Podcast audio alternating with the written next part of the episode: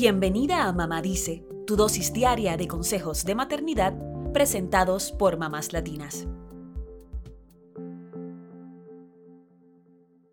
Cada fin de año solemos proponernos nuevas resoluciones personales para iniciar el año que está por comenzar con el pie derecho y enfocadas en nuestras metas.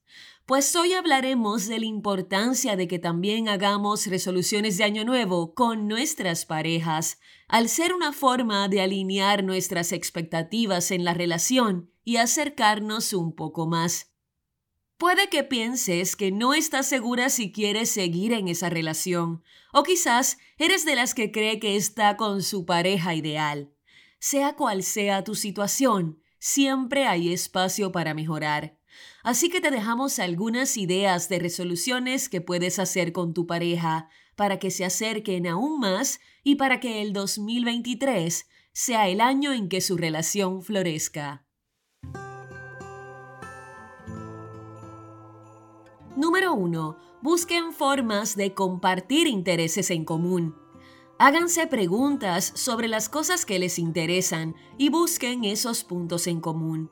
No tienes que convertirte en una experta en los gustos de tu pareja, pero reconocer que tú también valoras sus intereses podría ayudarles a acercarse más.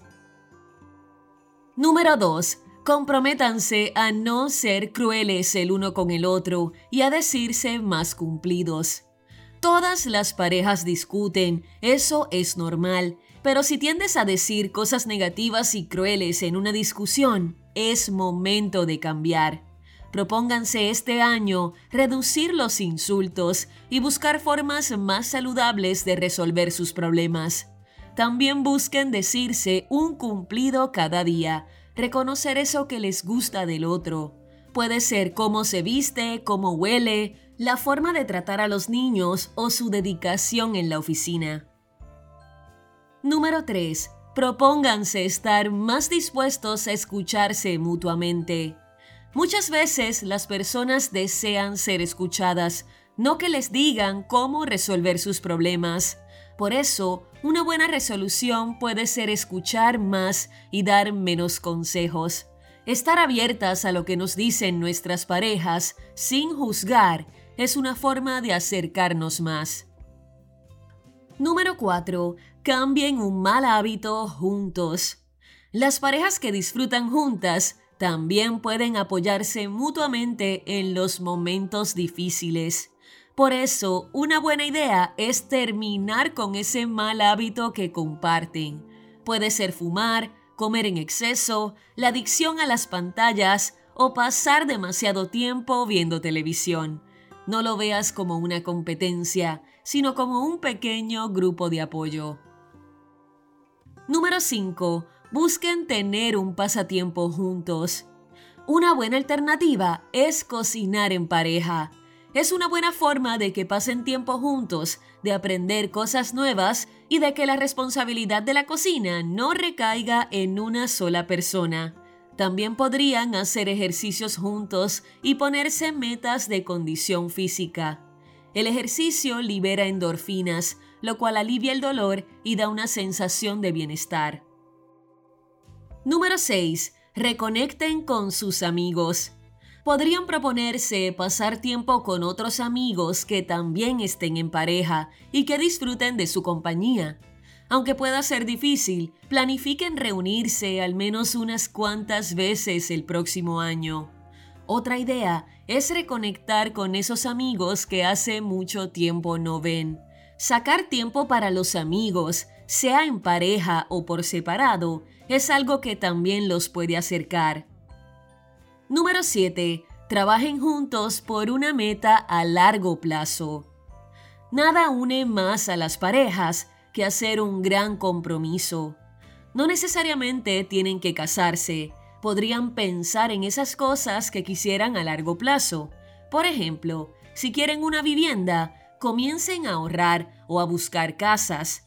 Si quieren mudarse a una nueva ciudad, comiencen a buscar información desean volver a estudiar, cambiar de trabajo, piensen en cómo podrían apoyarse mutuamente. Número 8. Propónganse hacer más el amor. Si ya llevan mucho tiempo juntos, es posible que el deseo sexual se haya reducido, pero incluso el sexo planificado podría acercarlos más, tanto física como emocionalmente. Número 9. Busquen pasar tiempo juntos sin pantallas. A veces salimos a cenar o a pasear y estamos todo el tiempo pendientes del celular, pues el año nuevo podría ser el momento para cambiar este mal hábito y dejar las pantallas de lado cuando tengan citas juntos. Número 10. Compartan sus valores. ¿Cuándo fue la última vez que hablaste con tu pareja de la fe, el dinero, la política o las metas de vida? Si ha pasado un tiempo o nunca lo han hecho, el nuevo año es una oportunidad para hacerlo. Quizás uno de los dos piensa que el otro bebe demasiado o que es hora de ser más activos políticamente. Si no sabes qué piensa tu pareja de estas cosas, reserven tiempo para hablar, preguntar, escuchar y hacer un plan para el cambio. Número 11. Saquen tiempo para jugar en pareja. Nos concentramos tanto en la familia y el trabajo que nos olvidamos de divertirnos en pareja. Si tienen hijos, podrían hacer juegos juntos de vez en cuando, pero busquen también divertirse con juegos en pareja, que sean salidas que vayan más allá de la típica cena. Número 12 propónganse saludarse con una sonrisa cada día. Aunque hayan tenido un día difícil, comprometerse a saludarse con una sonrisa les ayudará a aliviar las cargas y a sentir que alguien te recibe con amor cada día. Por último, busquen pasar tiempo a solas, separados el uno del otro. Dicen que pasar tiempo alejados es una forma de volver a extrañarnos y es también una manera de reconectarnos con nosotras mismas, nuestros gustos e intereses, y de no tener que estar negociando qué comer, a dónde ir, ni a qué hora dormir. No pienses en el tiempo a solas como una señal de problemas de pareja. Al contrario, es una señal de que todavía te gustas a ti misma, lo cual es importante para acercarse a los demás. ¿Cuántas de estas resoluciones te gustaría intentar con tu pareja? Felices fiestas.